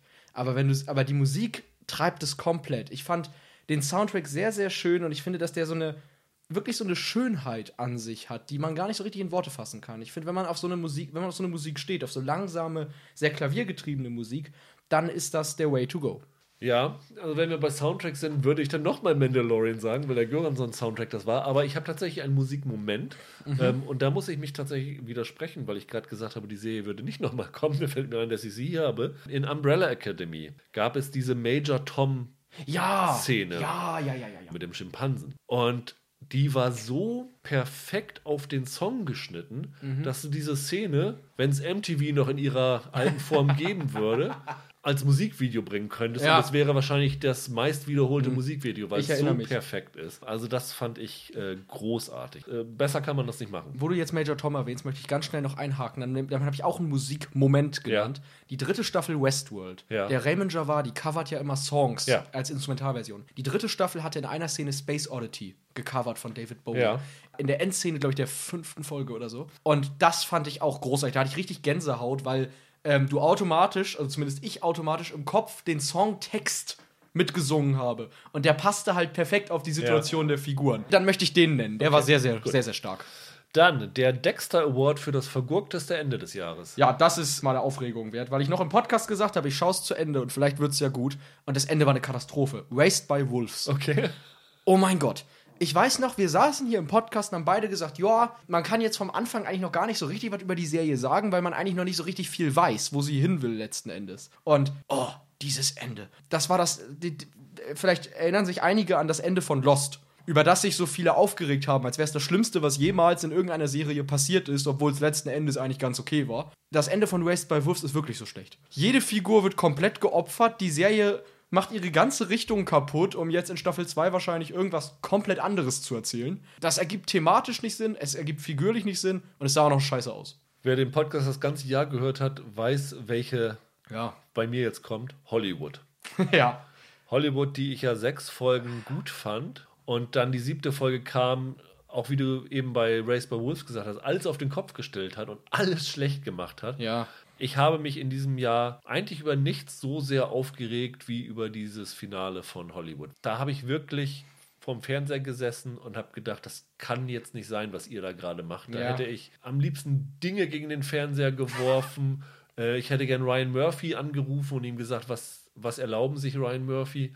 ähm, Ganz, ganz schlimm. Also das äh, fand ich wirklich, wirklich unmöglich. Ähm, auf der anderen Seite, was ist denn die beste Folge einer eigentlich schlechten Serie gewesen? Ganz einfach, weil die Serie es geschafft hat, ab Folge 2 himmelschreiend schlecht zu sein und ich in der ersten Folge noch dachte, hey cool, ist ja viel besser als gedacht. Hunters. Ja, habe ich auch, habe ich auch. Oder? Ja. Weil die- erste Folge hast du geguckt und hast gedacht, cool, Ja. Inglourious Bastards, die Serie. Ja. So, also hatte so ein Tarantino-Pulp und war irgendwie spaßig. Und dann kam die zweite Folge und du dachtest, oh je, naja gut, blöder Ausrutscher, ab Folge 3 fangen sie sich bestimmt. Und irgendwie war die Staffel dann zu Ende. und es war nichts passiert. Ja. Also ich fand die Serie furchtbar, es war für mich so ein richtiger Trash. Aber die erste Folge war echt schick. Ja, die Szene hatten sie, glaube ich, vorab veröffentlicht, diese Szene beim Grillen da am Swimmingpool, Ja. diese Ja. Mhm. Pop-bunte, ähm, die dann richtig blutig endet. Das war schon für einen Einstieg in eine Serie ziemlich packend. Und äh, da hat man wirklich noch gedacht, da war auch noch nicht so viel Overacting von Pacino zu sehen, weil da noch nicht so viel in der ersten Folge zu sehen war. Pacino immer mit seinem Hussa in, in allem, was er Ähm, macht. Da dachte man wirklich, es könnte was werden. Und ja, ähm, habe ich tatsächlich auch. Also Das- das würde ich, würde ich auch so fühlen. Dann habe ich den Bernd Höcke Award für die weißeste, männlichste Serie des Jahres. Geil, ich kann noch mal The Comey Rule bashen. Wie geil ist das denn bitte? Äh, da ist der Bernd Höcke Award ja mal sowas von verdient, Ja. oder? Ich meine, Wahnsinn. Jeff Daniels, Brandon Gleason und so. Ey, das war, das war super. Das war wirklich a White House. Ja. Also muss man sagen, oder? Hatte ich auch auf dem Zettel, aber ich wollte was anderes nennen. Ich nehme The Right Stuff, die Disney Plus Adaption von der Stoff, aus dem die Helden sind. Mhm. Ja. Weil ich es in da fast noch schlimmer finde, weil sie so tun, als seien sie ganz aufgeschlossen und würden auch die Seite der Frauen schildern und sowas alles. Tun sie aber nicht. Das, hinzu kommt natürlich, dass in diesem Weltraumprogramm, das ist natürlich historisch bedingt, keine Afroamerikaner waren, weil sie mussten Testpiloten sein und der erste Testpilot, der afroamerikanische, wurde erst kurz vorher aufgenommen. Die Typen sehen auch alle gleich aus. Die kommen aus der gleichen Fabrik, diese Astronauten. Ja, und da ist wirklich überhaupt keine, keine Vielfalt. Was, wie gesagt, teilweise historisch bedingt ist, aber es fällt schon sehr, sehr auf, dass sie sich dann doch nicht genug auf die Frauen konzentrieren. Was haben wir noch? Den Trigger Award habe ich genannt für die Serie, nach der man nicht mehr weiterleben wollte. Gleich wieder. Deutscher. Ganz ehrlich.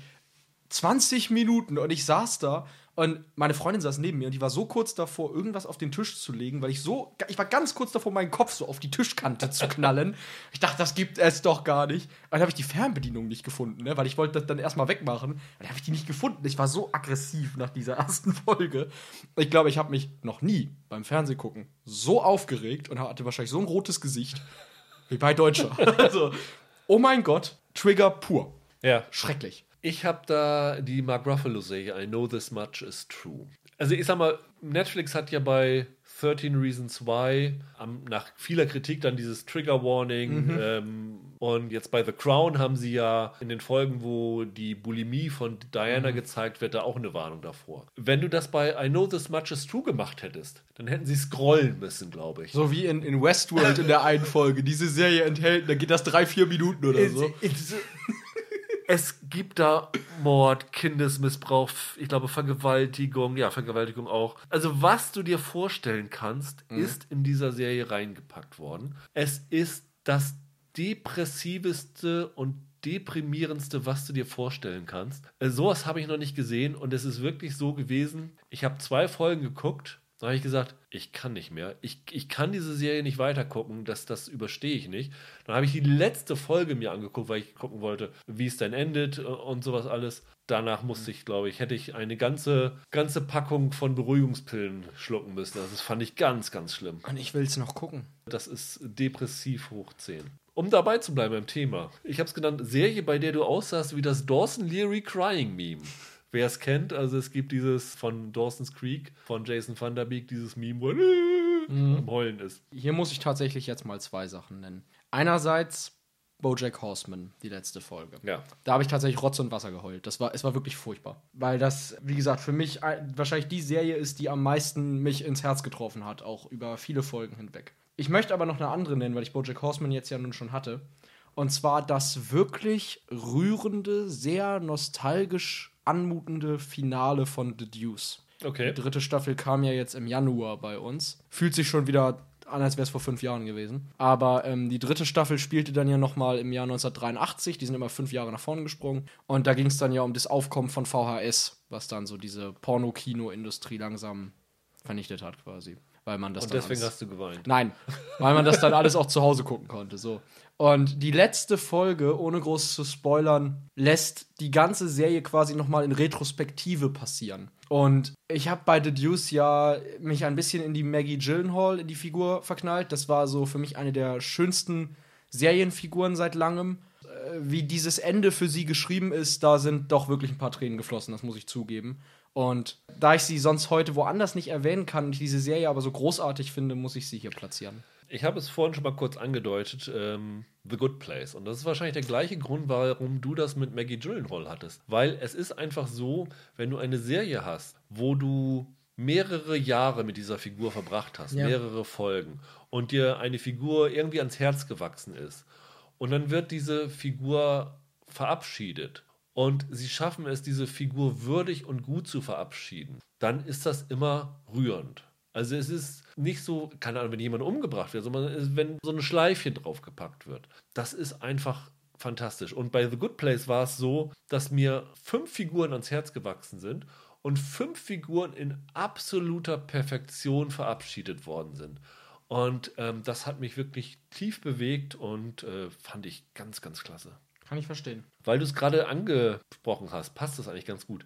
Die Figur, mit der du am liebsten Zeit verbringen möchtest. Berufsbedingt muss ich das häufig tun. Und ich sitze sehr oft an Bushaltestellen und warte auf den Bus.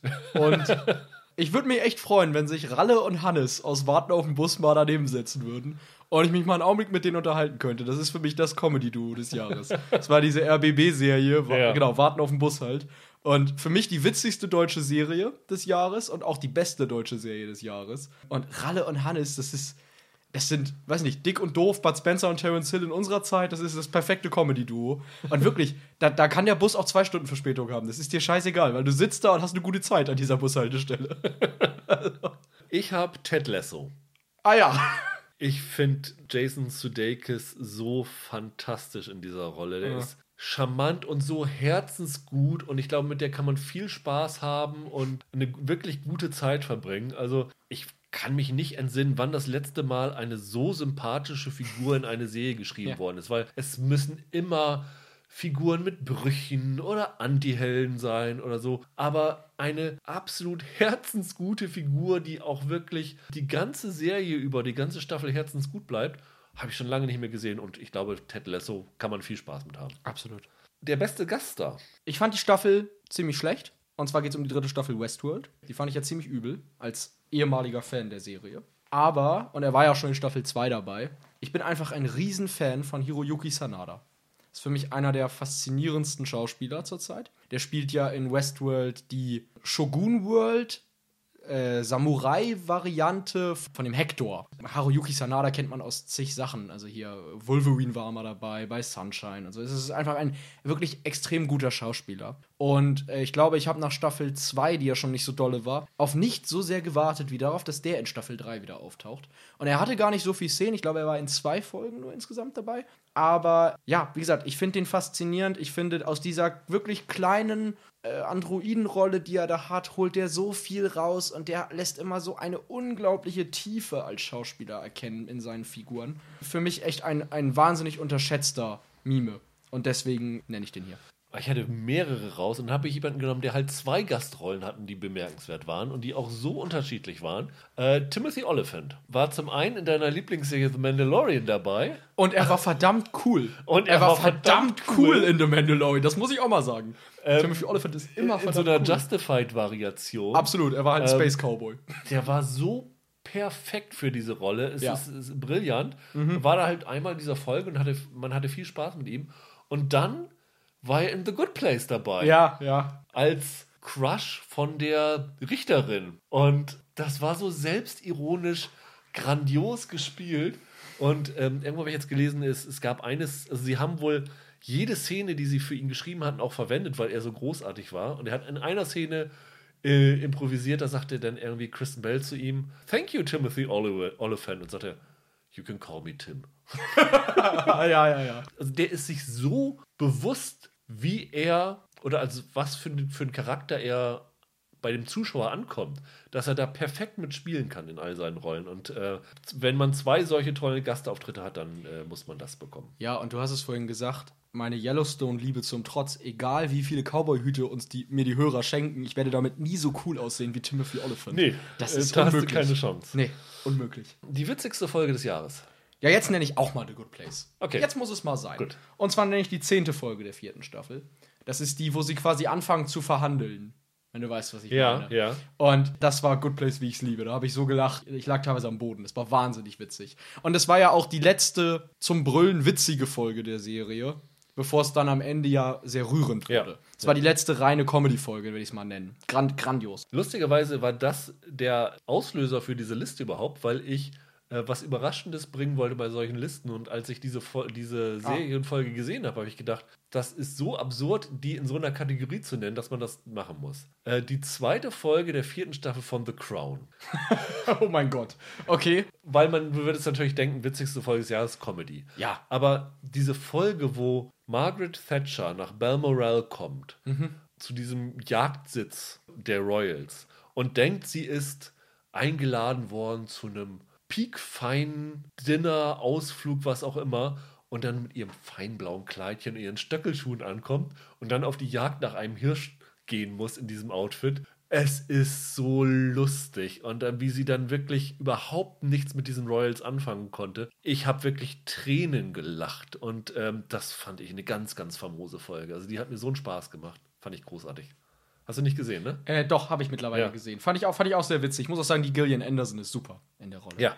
Der beste Monolog des Jahres. Ja, guck mal. Ist ein bisschen blöd, ich wiederhole mich die ganze Zeit. Aber jetzt gehe ich noch mal zu What We Do in the Shadows. Ja. Denn ich kann ja durch unsere Auswahl sowohl Folgen aus der ersten als auch aus der zweiten Staffel. Ja. Und in der ersten gibt es eine Szene, die wahrscheinlich sogar schon für Leute legendär ist, die die Serie nie gesehen haben, wo äh, eine Art Vampirratssitzung stattfindet, in der Tilda Swinton auftaucht. Als Tilda Swinton.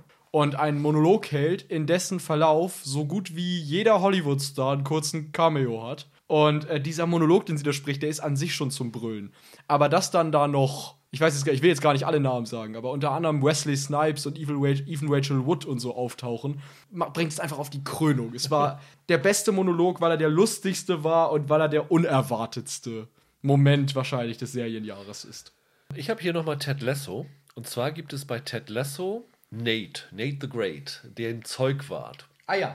Der wird ja dann von Ted Lasso so ein bisschen zum Co-Trainer aufgebaut. Irgendwann bekommt er auch seine Trillerpfeife und so. Und er schreibt irgendwann auf, was man der Mannschaft eigentlich mal sagen müsste. Die Mannschaft bricht gerade auseinander und gibt, übergibt dann Ted Lasso so seine Vorschläge. Und dann sagt, sagt Ted zu ihm, du hast vollkommen recht mit allem, was du sagst. Du solltest es ihm selber sagen. Und dann steht er da in der Kabine und in einem unglaublich witzigen, pointierten und wirklich ganz tiefstechenden Monolog liest er jedem oder zumindest den wichtigen Mitspielern des Teams die Leviten. Und das ist so großartig geschrieben und großartig gespielt, fand ich ein, so als Monolog das, das Beste, was ich dieses Jahr mitgesehen habe. Dann den Wesley Crusher Award für die nervigste Kinderfigur. Ah, ich finde Kinderfiguren immer nervig. Die machen, selber noch eins. ey, die machen mir jeden Actionfilm kaputt, die blöden Gören. Hier aber besonders, weil ich habe die Serie wegen Hilary Swank geguckt, die Tochter in a Way. Ja, okay. Ich hab's ihretwegen geguckt und mochte die Serie ja auch in Ansätzen, aber das war für mich dieses Interstellar-Phänomen. Ich will halt Raumreise sehen und nicht die Beziehung zwischen Eltern und Kind. Ja. Das, ging, das ging mir irgendwann so dermaßen gegen jeden Strich, weil deswegen habe ich das halt nicht geguckt. Ich, ich bin davon überzeugt, dass niemand deswegen diese Serie geguckt hat, wegen dieser Beziehung zu ihrem Kind da. Das war aber halt Punkt 1, 2, 3, 4, 5 auf der Prioritätenliste der Macher. Das war komplett an mir vorbei produziert mit diesem kleinen Balk da. Dann ist sie noch so herzergreifend süß. Das ist ja mal das Schlimme, wenn Kinder so ultimativ süß sind. So über die Maßen süß. Ich, das hasse ich. Also ich habe da zwei. Das eine ist der kleine Bruder von Tusnelda in Barbaren, der dann irgendwann äh, gleich in der ersten Folge einen über die Mütze gezogen bekommt und dann wirklich durch diese Szenerie wankt und immer nur äh, komisch guckt. Das ist wirklich ganz, ganz schlimm. Also das ist äh, jedes Mal, wenn der dann aufgetaucht ist, sagt, das könnt ihr jetzt nicht ernsthaft jetzt nochmal bringen. Ganz furchtbar. Und dann aber in der Serie, wo ich eigentlich die, also die Serie, die ich super finde, Plot Against America, da gab es diesen einen Jungen, ich glaube Philipp hieß er. Der, es gab ja zwei und der eine Junge hat ja den, ähm, der hat ja den Charles Lindbergh verehrt, das war ja der eine Sohn. Mhm. Und dann war ja dieser andere Sohn, der glaube ich immer nur Briefmarken gesammelt hat und dann seinen Kumpel hatte, den er dann ah. irgendwie auch ein bisschen im Stich gelassen hat, weil er diesen, dieses Nachbarskind nicht mochte. Und der hat der ist jedes Mal, wenn er aufgetaucht ist, mir der so auf den Senkel gegangen. Ich weiß nicht, ob es diese Figur unbedingt benötigt hätte in der Serie. Der hat mich sehr, sehr gestört. Da habe ich mich immer rausgerissen aus dieser eigentlich sehr, sehr guten Serie. Dann mein Lieblings-Award, der Halle Berry Award für die überflüssigsten Nacktszenen. Äh, wir haben festgestellt, 2019 hätten wir einen ganz einfachen Kandidaten ja. gehabt, nämlich Jennifer in The Witcher, ja. weil es ja wirklich äh, völlig überflüssig gewesen ist, dass sie da nackt rumgelaufen ist. Aber das war ja schon im Dezember. Was hast du? Ich Kulturbanause habe mich gefragt, warum das Halle Berry Award heißt und habe das dann gegoogelt und habe diese Szene gesehen aus Passwort, Passwort Swordfish. Passwort Swordfish. Habe das gesehen und gedacht, ah, so waren sie die 80er, aber der Film ist von 2001. Ja. Das ist das Problem. so. Haben wir ja letzte Woche schon drüber geredet über die Serie und zwar das Mordopfer Eleanor in der Serie The Undoing. Ja. Mit Nicole Kidman ja. und Hugh Grant. Äh, mir ist tatsächlich für 2020 gar nichts groß eingefallen. Aber Gott sei Dank habe ich jetzt noch die Undoing gesehen, weil das war wirklich hart an der Grenze zu was zur Hölle dachtet ihr euch eigentlich dabei? Also es ist teilweise ja aus der Handlung berechtigt, weil sie sich ja von dieser offenen Frau eingeschüchtert fühlt ja. und sowas alles. Aber wie das Ganze inszeniert ist, also es ist ja übrigens im Drehbuch auch nicht vorgesehen gewesen, dass sie nackt ist. Das war ja ein Einfall von Susanne Bier. Der Regisseurin. Der Regisseurin, die hat das ja gesagt. Es ist schon sehr in your face. Hm. Und ich sag mal, in dieser Anfangsszene in der Umkleidekabine kann man es vielleicht noch rechtfertigen. Aber dann gibt es ja immer noch so eine, so eine Fantasiesequenz bei The Undoing, wo sie sich immer so Sachen vorstellt. Und da sitzt sie nochmal splitterfasernackt. Hinzu kommt ja noch, dass sie in dieser ersten Szene, du kannst ja Nacktheit so und so inszenieren. Ja, ja. Du kannst sie oben ohne inszenieren. Diese Szene ist aus der Perspektive von Kidman inszeniert, so von unten nach oben. Und es würde komplett reichen, in dieser Szene zu zeigen, wie sie halt ständig auf diese Brüste der Frau guckt, wenn sie mit dem spricht. Aber die kommt ja an und sie ist komplett nackt. Und du siehst wirklich alles von ihr. Und das ist so so überflüssig. Und das ist wirklich so, gerade weil es HBO ist und gerade weil HBO mit Game of Thrones schon so einen komischen Track Record hat, ist das schon ah, an der Grenze gewesen. Wohl wahr. Ich habe aber noch eine. Okay. Es gibt bei Starsplay eine Serie, die heißt The Spanish Princess. Okay. Also so eine Historienserie. Und da gibt es Sex ohne Ende, da gibt es Nacktszenen ohne Ende. Die laufen alle nur, halten alle ihre Brüste in die Kamera. Mhm. Das ist so ein bisschen, geht so in Richtung von The Witcher wo du denkst, okay, ja, sie waren damals alle noch freizügiger in der Mittelalterzeit und sowas alles, aber äh, ja, ja. ganz so ausnutzen müsst ihr eure Schauspielerinnen dann doch nicht. Wobei ich glaube, es gibt auch da nackt, nackte Männer in den Szenen, aber trotzdem, also mhm. es ist schon an der Grenze. Dann haben wir unsere letzten vier Kategorien, die sozusagen eigentlich nur die Ehren-Awards sind, die Hauptpreise. Fangen wir an mit dem Darsteller des Jahres. Habe ich ein bisschen hin und her überlegt, gab einige gute. Ich finde, äh, Jude Law zum Beispiel war ja grandios. Ja. Aber der beste, natürlich, Kevin Costner in Yellowstone. Das ist ja wohl total klar. Weil der es geschafft hat, eine Figur, die von Anfang an sowieso schon hassenswert ist und eigentlich Negativität durch und durch, über drei Staffeln hinweg erstens zu steigern in ihrer sowieso schon toxischen Art und dann gleichzeitig auch immer wieder so kurze gefühlvolle Momente einzubauen mit dem Typen. Ja, er ist einer der besten Schauspieler, die es gibt und in Yellowstone ist er so gut wie sonst nie. Bei mir ist es Paul Mescal aus Normal People, der ah, ja. diesen Connor Walden unglaublich gut verkörpert hat, diese Verletzbarkeit und alles. Und als ich dieses Buch dann gelesen habe, konnte ich eigentlich nur noch immer ihn vor mir sehen. Und das ist wahrscheinlich das Problem. Eigentlich hätte man das Buch vielleicht vorher lesen müssen, aber der hat diese Figur, die ich dann auf den Buchseiten gelesen habe, mit so viel Leben gefüllt. Und vor allen Dingen haben sie es geschafft, ähm, auch Daisy Edgar Jones, die gleichberechtigt gut war, mit Blicken und mit Stille so viel auszusagen, was viele andere mit seitenlangen Monologen nicht schaffen auszudrücken. Und das ist für mich ein Zeichen dafür, dass jemand ein super Schauspieler oder eine super schauspielerische Leistung gemacht hat. Ja, beste Schauspielerin dann jetzt natürlich. Genau, beste Schauspielerin. Da gibt es für mich dieses Jahr sogar nur eine, die überhaupt in Frage kommt, weil die phänomenal war. Das ist Sue Ann Jones als Ann Lister in Gentleman Jack. In Gentleman ja. Jack wie sie diese Person gespielt hat. Das war ja eine Serie, die schlicht auf ihrer Leading Lady aufgebaut ja. hat. Das fand ich fantastisch. Die hat in jeder Folge 100% gegeben. Die hat die Konturen dieser Figur fantastisch ausschraffieren können. Und gerade in ihrer Beziehung dann später zu der Anne Walker fand ich das so berührend. Und da ist wirklich vor mir ein Mensch entstanden, der auch wenn ich jetzt Bilder von der Sue Jones sehe, dann sehe ich eigentlich nur ihre Gentleman Jack-Rolle.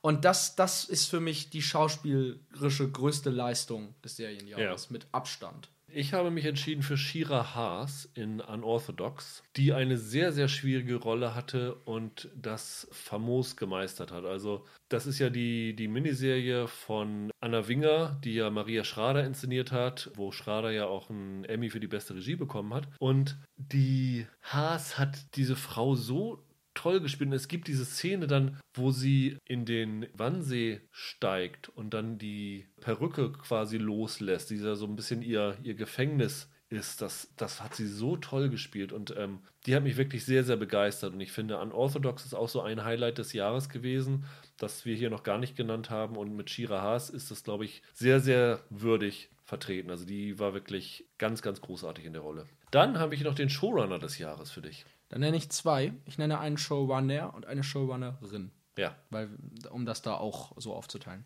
Ich nenne einmal, ist ein bisschen langweilig, aber David Simon, weil The Deuce und The Plot Against America. Über beide Serien habe ich jetzt ja nur viel Gutes gesagt ja. und David Simon ist einer der ganz großen Serienmacher. Und wie gesagt, dieses Jahr mit gleich zwei Staffeln mich absolut umgehauen und wieder mal begeistert. Und meiner Liebe für Lovecraft Country geschuldet, möchte ich unbedingt Misha Green genannt haben. Ich finde, dass die einen super Job gemacht hat. Das ist eine der, ich meine, sehr wenigen afroamerikanischen Showrunnerinnen im US-Serienbereich. Und all die Themen, die Lovecraft Country anspricht, sprechen dafür, dass das eine unglaublich intelligente Autorin ist, die sehr, sehr viel zu erzählen hat und bei der ich mich darauf freue, was sie noch in Zukunft alles machen wird. Bei der Showrunnerin bin ich bei dir mit Gentleman Jack, weil Sally Wainwright bewiesen hat, dass Happy Valley kein Ausrutscher war, ja. sondern dass sie in Großbritannien auf jeden Fall eine der allerbesten Autorinnen ist. Definitiv. Bei den Männern habe ich Scott Frank. Scott Frank hat das Damen-Gambit gemacht. Du bist ja als von Godless großer Fan ja. von seiner Arbeit ja, gewesen. Total ganz hervorragender Autor und ähm, das Damen-Gambit war für mich die größte Überraschung des Jahres, kam komplett aus dem Nichts, hatte man, hat glaube ich noch kein, keiner vorher was gehört, ist zum Phänomen geworden und Frank hat alles in Personalunion gemacht, also äh, das ist eine vorne und hinten eine Scott Frank-Serie und das ist eine riesen, riesen Leistung gewesen und deswegen kann man an ihm nicht vorbei. Genauso wie Sally Wainwright auch, glaube ich, hat sie auch inszeniert einige ja, Folgen? Ja, ja, ne? Und dann zum Finale haben wir noch den Unsung Hero des Jahres, habe ich es mal genannt. Also jemanden, über den man vielleicht nicht so gerade spricht, wenn man über die Serien spricht, der sich aber doch auf die eine oder andere Art und Weise hervorgetan hat. Doch, das ist schon eine Person bei mir, über die man spricht, aber meistens nicht, ich sag mal, in diesem lobenden Kontext, wie es jetzt bei mir passieren wird. Baby Yoda. Besser als Baby Yoda.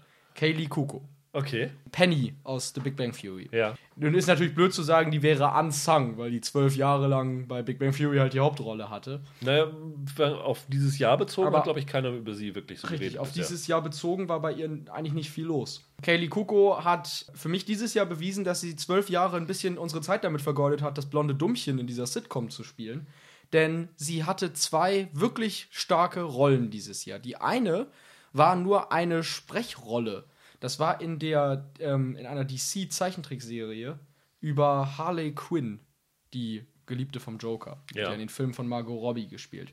Und ich muss ganz ehrlich sagen, für eine Cartoon-Serie ist die schon ziemlich gut. Und sie schafft es, aus dieser Harley Quinn-Figur eine interessante Person werden zu lassen. Sie gefällt mir in dieser Rolle viel, viel besser als die Margot Robbie in den Filmen.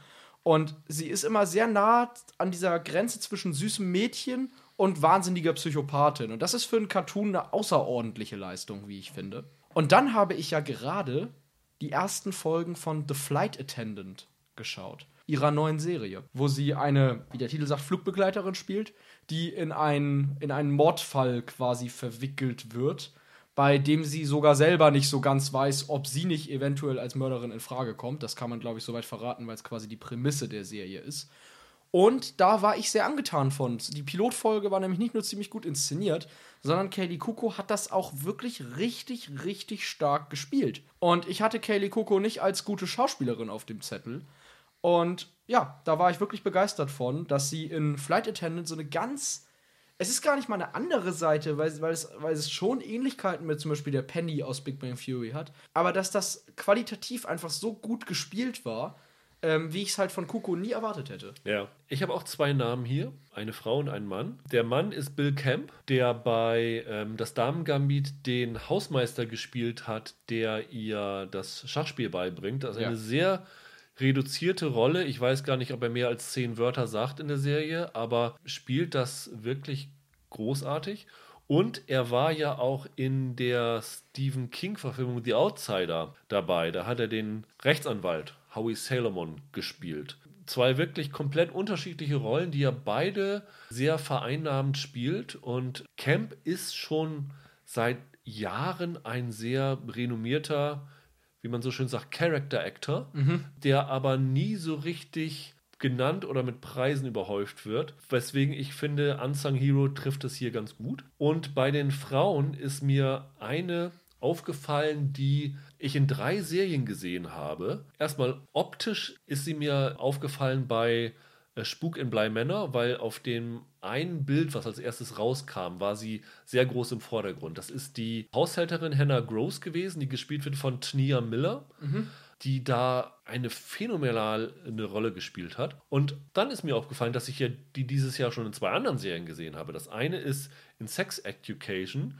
spielt sie die Maxine Tarrington, die ich glaube von der Schulbehörde ist, die da das Treiben in dieser Ja. ähm, Schule begutachtet. Und dann war sie noch in der zumindest bei uns 2020 gestarteten Serie Years and Years dabei. Diese Russell T. Davis Dystopie, die bei Starsplay gelaufen ist. Ja. Da spielt sie die Ehefrau von dem Rory Kinnear. Und das sind drei sehr, sehr gute Serien gewesen, auch wenn Sex Education diese Staffel Schwächen hatte, in denen sie doch recht große, wichtige, gute Rollen hatte. Und ähm, deswegen ist sie für mich eine der, zumindest eins der Gesichter des Jahres, dem man jetzt auch einen Namen zuordnen kann, nämlich Tania Miller. Absolut. Und dann sind wir durch mit dieser flotten Runde. Ich hoffe, ihr hattet Spaß dabei und äh, wie gesagt, unsere jährliche Top 10 des Jahres gibt es so um die Weihnachtszeit rum, schätze ich mal. Und dann hoffentlich auch mit eurem Hörerinput, wie gesagt, Listen an die bekannten Kontaktdaten schicken. Bis dahin, habt ein schönes Wochenende. Nächste Woche geht es, glaube ich, wieder so einen Rundumschlag mit drei, vier Serien nochmal. Und bis dahin, macht's gut. Ciao, ciao. Ciao.